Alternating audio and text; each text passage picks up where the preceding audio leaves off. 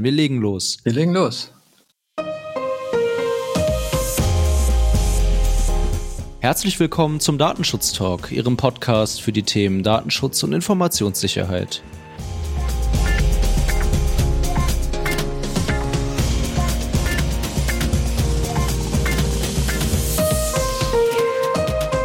Heute ist Freitag, der 28. Juli. Redaktionsschluss war wie gewohnt heute um 10 Uhr. Ich begrüße Sie wieder ganz herzlich zu einer neuen Ausgabe unseres Podcasts. Mein Name ist David Schmidt und bei mir ist mein Kollege Markus Zechel. Hallo Markus, grüß dich. Grüß dich David, hallo. Lange nicht gehört. Lange nicht gehört, das stimmt. Umso gespannter bin ich, was heute so deine Themen sind.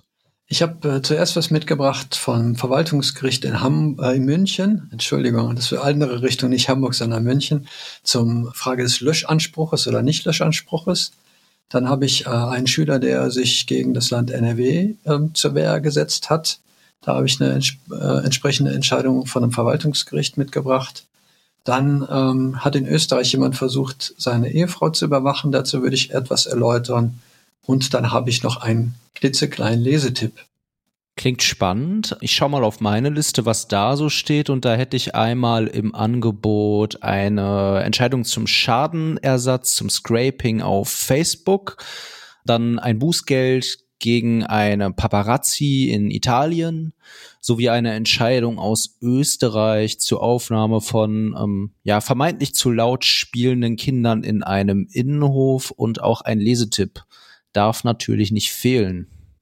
Das klingt genauso spannend, mindestens wie das, was auf meinem Zettel steht. Mir ist in der Durchsicht oder in der Redaktionssitzung aufgefallen, dass wir heute, glaube ich, nur Gerichtsentscheidungen dabei haben. Ich vermute, das hängt mit der sauren Gurkenzeit zusammen, oder? Ja, das, das kann wohl sein, wobei ja die saure Gurkenzeit scheinbar nicht auf die Gerichte zutrifft. Die sind schön fleißig. Die sind fleißig, das finde ich gut. Ja, obwohl einige Entscheidungen tatsächlich ein bisschen älter sind. Wenn, wenn ich das gleich nutzen darf, um einzusteigen. Das darfst du.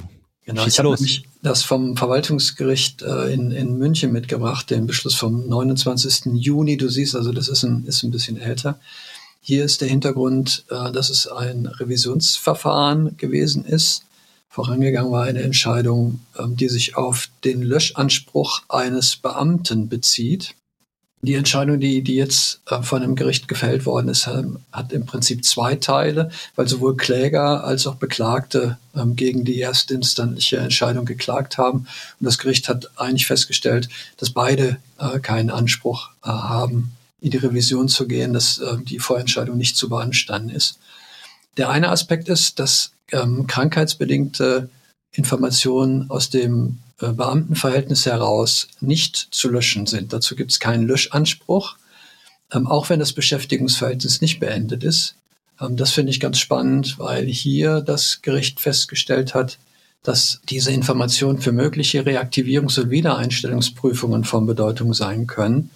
Also hier ein historischer Kontext angenommen werden kann. Das heißt, ähm, der Löschanspruch eben nicht auf die Anforderungen aus dem Artikel 5 des, äh, der Datenschutzgrundverordnung zu stützen sind und entsprechend dann auch der Löschanspruch tatsächlich nicht gilt.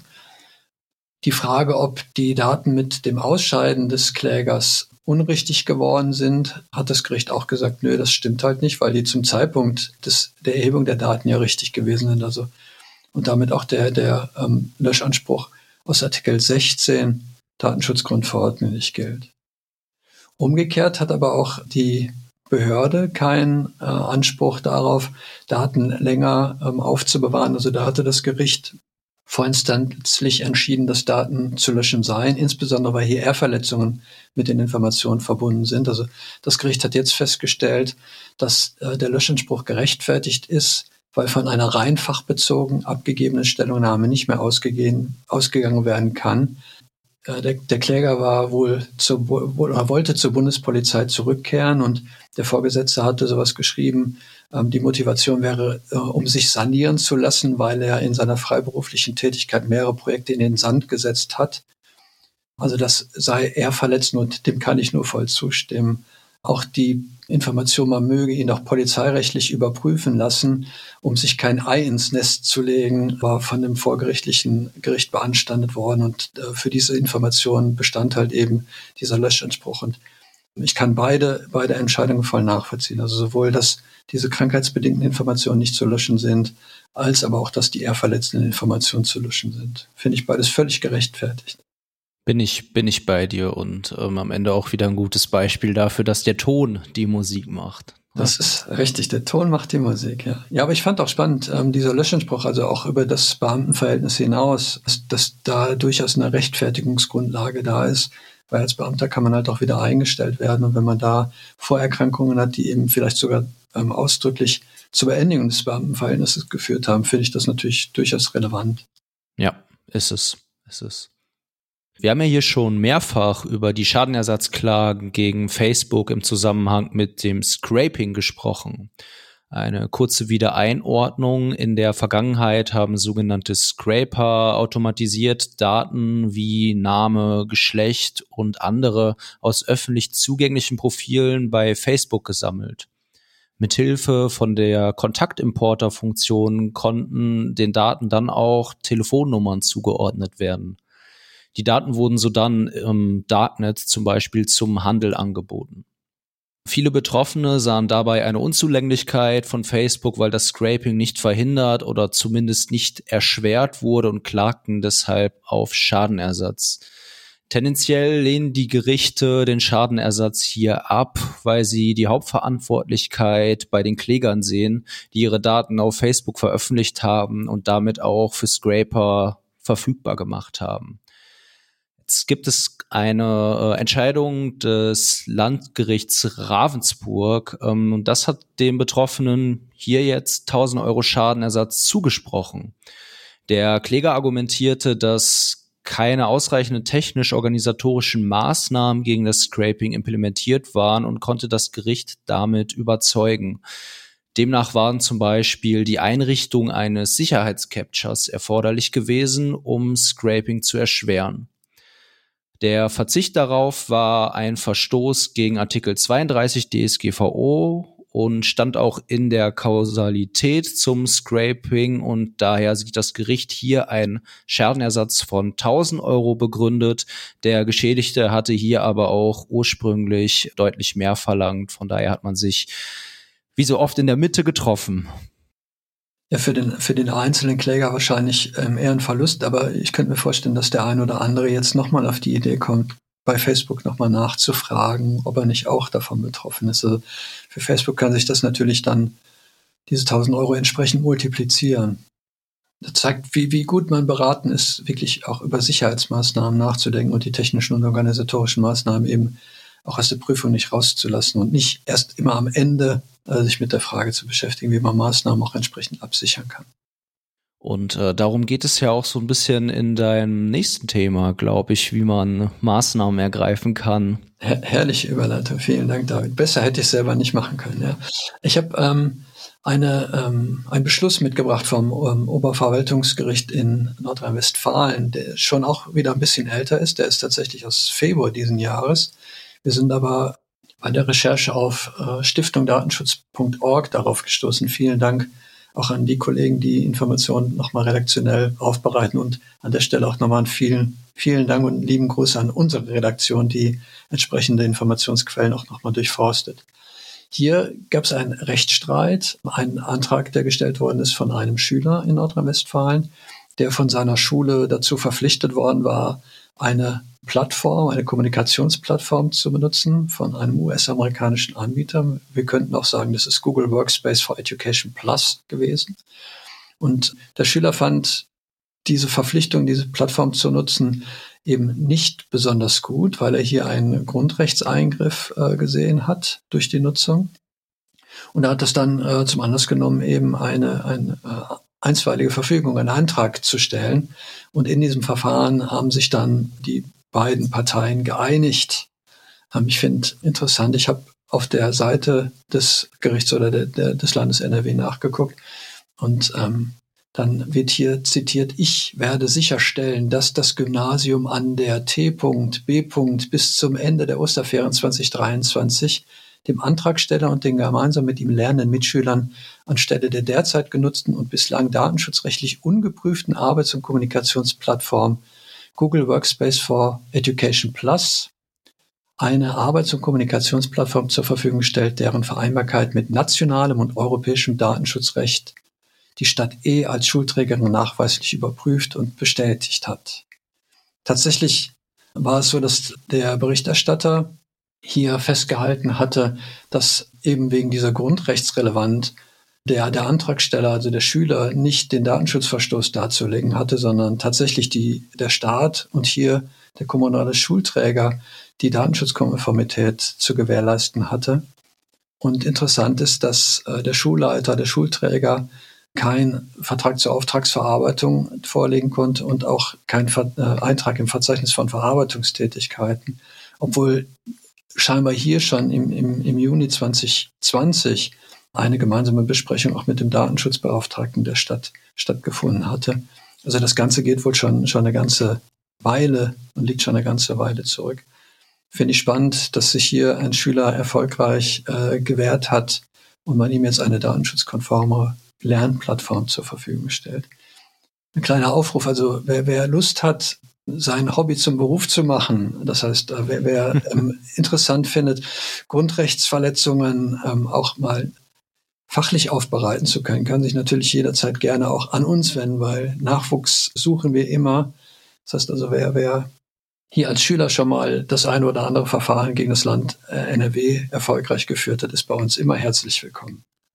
Ja, dem, dem schließe ich mich an. Vor allem ähm, so eine gute Intuition können wir immer gebrauchen und dann natürlich auch das Rückgrat, das durchzuziehen. Das muss man als Schüler auch, auch erstmal tun. Also allergrößten Respekt.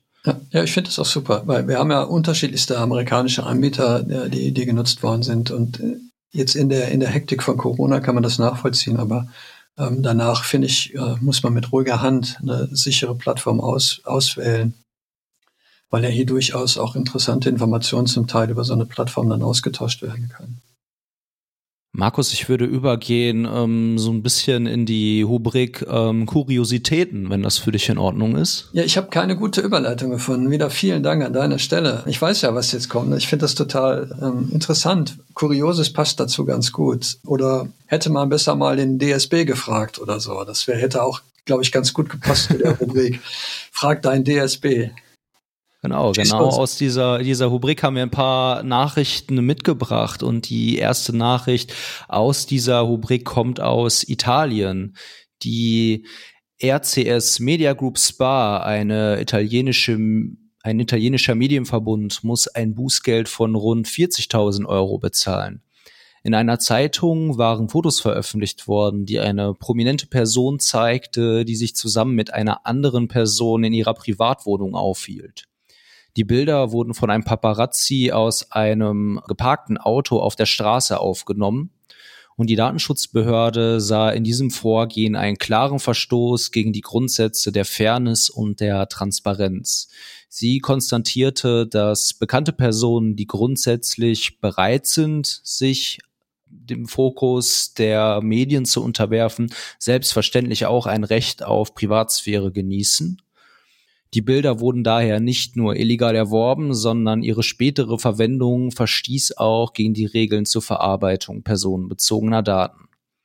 Neben dem Bußgeld ordnete die Behörde auch das Verbot der weiteren Verarbeitung der Fotos an, was sich auch auf die Online-Präsenz und auf das historische Archiv der Zeitung bezieht insgesamt für uns, glaube ich, eine eher wenig überraschende, aber nachvollziehbare Entscheidung, die aber super in die Rubrik reinpasst. Oder was meinst du, Markus? Die, die passt super, wenn wir Kurioses ein bisschen, bisschen aufbohren. Ich, ich finde ganz spannend, wenn wir uns das angucken, auch vor, vor deutscher Rechtslage, weil wir hier durchaus auch äh, Straftatbestände äh, erfüllt haben. Wir haben einmal den, den 201a im Strafgesetzbuch, der ja ähm, die Verletzung äh, die Verletzung des höchstpersönlichen Lebensbereichs und von Persönlichkeitsrechten durch Bildaufnahmen referenziert. Und da ist genau dieser, dieser Aspekt ja auch mit Freiheitsstrafe bis zu zwei Jahren vorgesehen, wenn ich eben Bildaufnahmen mache, ähm, die von Personen, die sich in einer Wohnung äh, befinden oder ansonsten gegen Einblick geschützt sind. Also von daher, in Deutschland wäre auch der Straftatbestand ähm, erfüllt.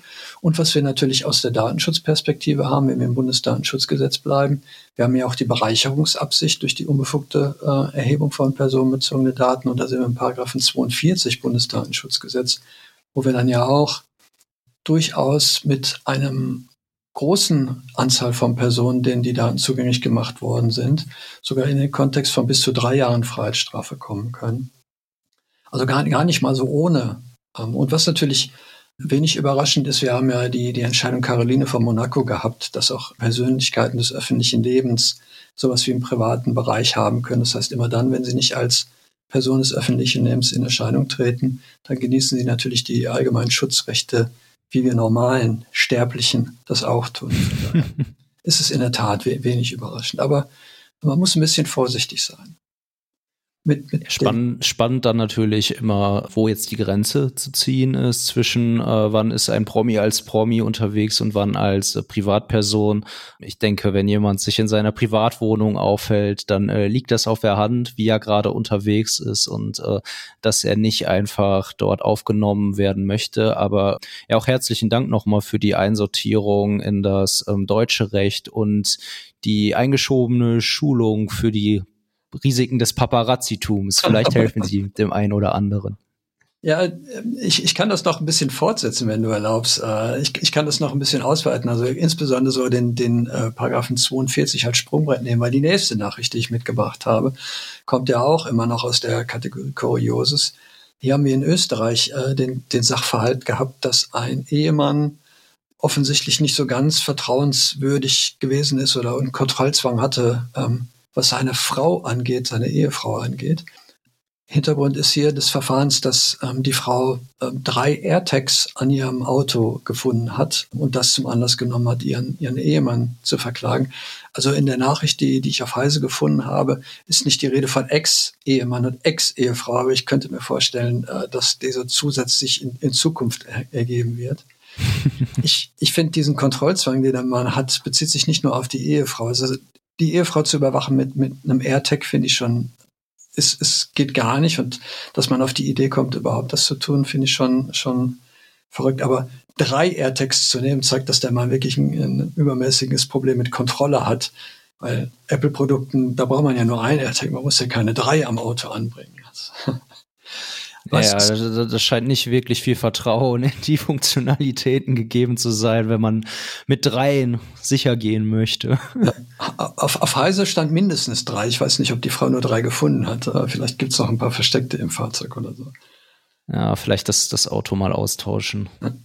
Das Gericht äh, hat auf jeden Fall äh, festgestellt in Österreich, dass hier ein Verstoß gegen das Datenschutzgesetz äh, in Österreich, das DSG 2000 vorliegt hier ist der Paragraph 63 und der hat eine ziemliche Analogie zu dem Paragraphen 42 BDSG, weil hier auch die Bereicherungs- und Schädigungsabsicht eine Rolle spielt.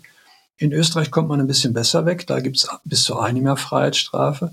Und tatsächlich hat der Ehemann jetzt von dem Gericht sowas wie eine Bewährungsstrafe bekommen, die verhängt worden ist bis zu einem halben Jahr, die ja jetzt tatsächlich ähm, unter Bewährung ist oder auf Bewährung ist, sich nicht mehr zu Schulden kommen lassen darf. Ansonsten muss er ins Gefängnis für diesen Datenschutzverstoß.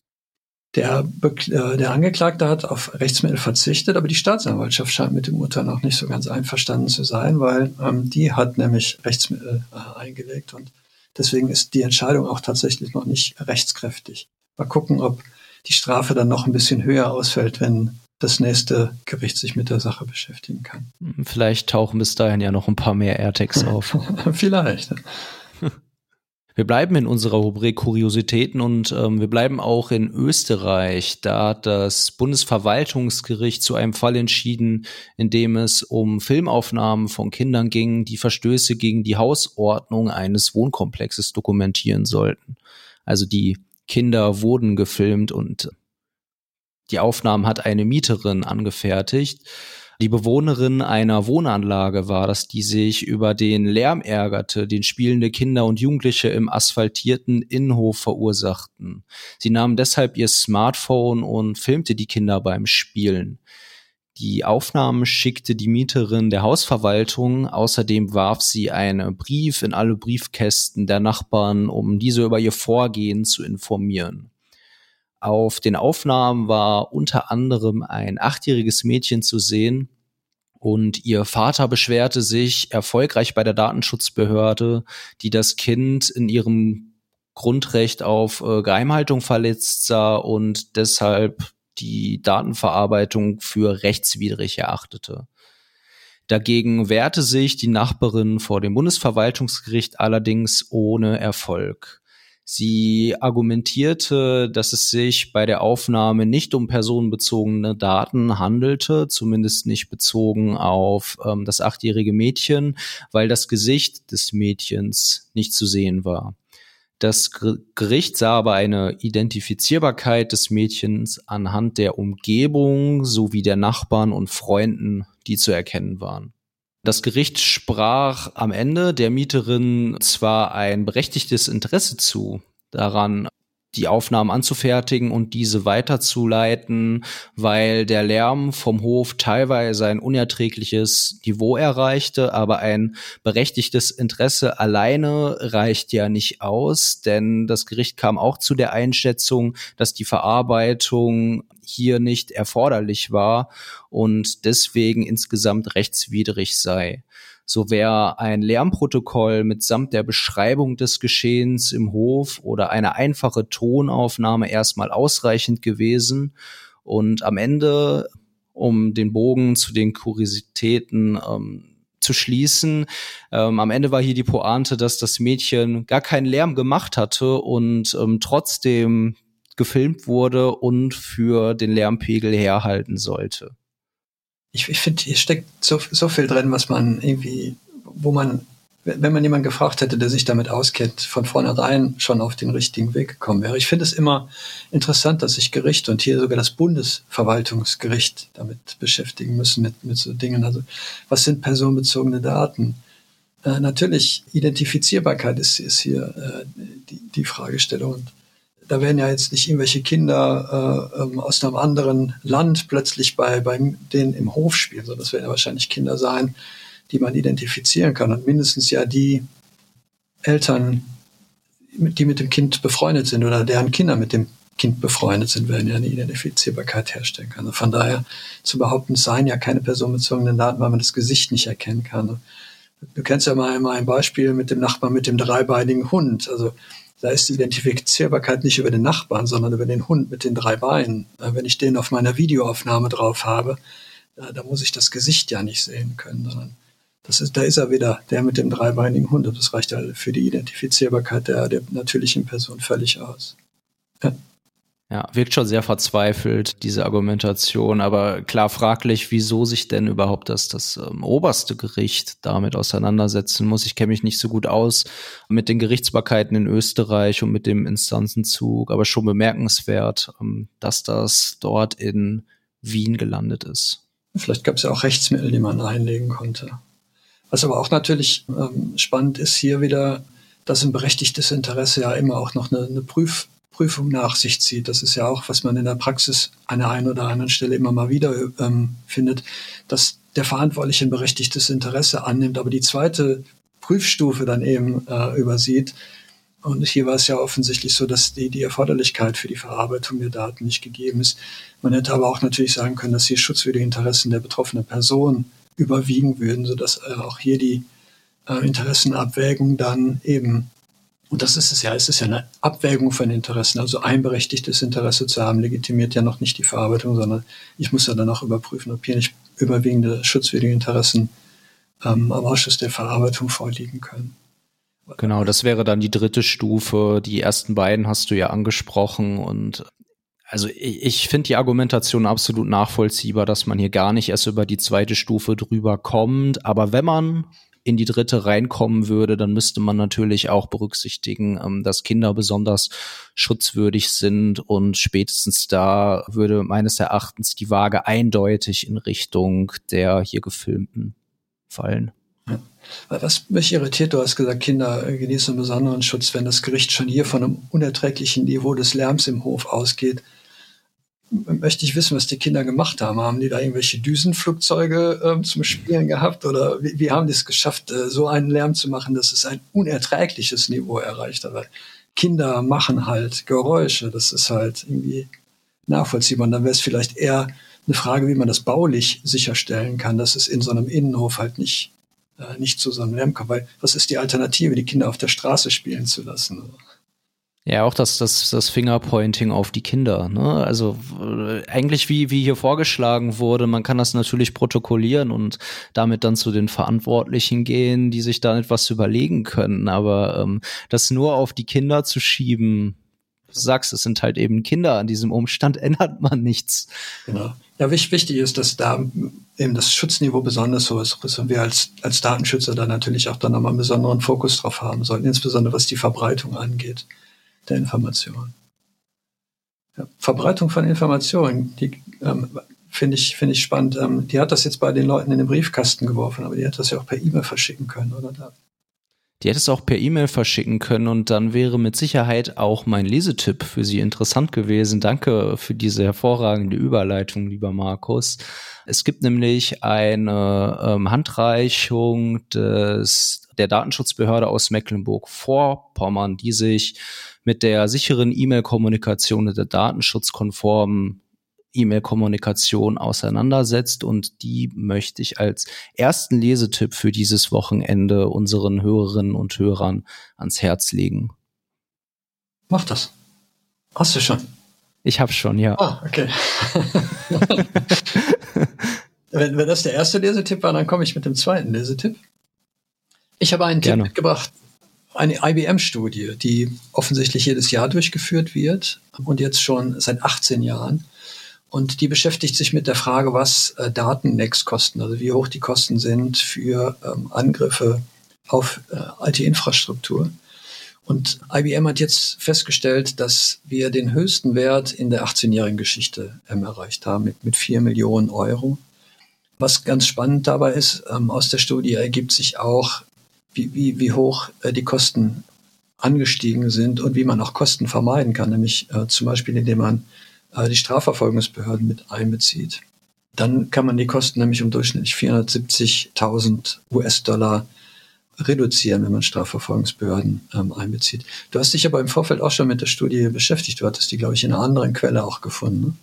Genau, wir, wir referenzieren hier auf Heise, die dankenswerterweise auf die Studie aufmerksam gemacht haben. Ich hatte zufällig auch im Handelsblatt darüber gelesen und war da auch auf einen, wie ich finde, ziemlich interessanten Aspekt gestoßen. Und zwar dauert es im internationalen Durchschnitt 277 Tage, um eine Sicherheitslücke zu entdecken. Und hier in Deutschland sind wir aber ein bisschen schneller unterwegs. Dort dauert das im Schnitt ein halbes Jahr, was sich für mich gefühlt immer noch ziemlich lange anfühlt, aber wir sind scheinbar da über dem Durchschnitt. Ja, finde ich spannend, dass, dass du auf die Nachricht auch schon, schon in anderen Medien gestoßen bist. Ähm, ich möchte an der Stelle natürlich nicht versäumen, nochmal auf unsere ähm, Themenfolge hinzuweisen ähm, mit, mit Hanno Pingsmann, die wir gemacht haben zum Thema Cyberversicherung, weil das natürlich auch nochmal in, in die Richtung geht. Also wie, welche Maßnahmen kann ich zum einen präventiv machen. In der Folge verweisen wir ja auch nochmal auf die Folgen, die wir hatten zum Thema Cyber, Cybersicherheit.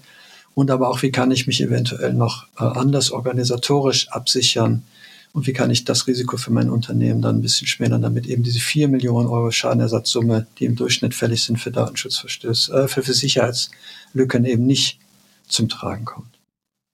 Hast du sonst noch was, David?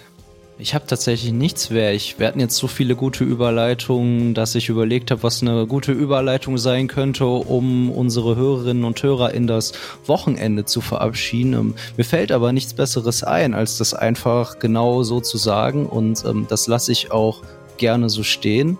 Bleiben Sie uns treu und auf bald. Bis bald.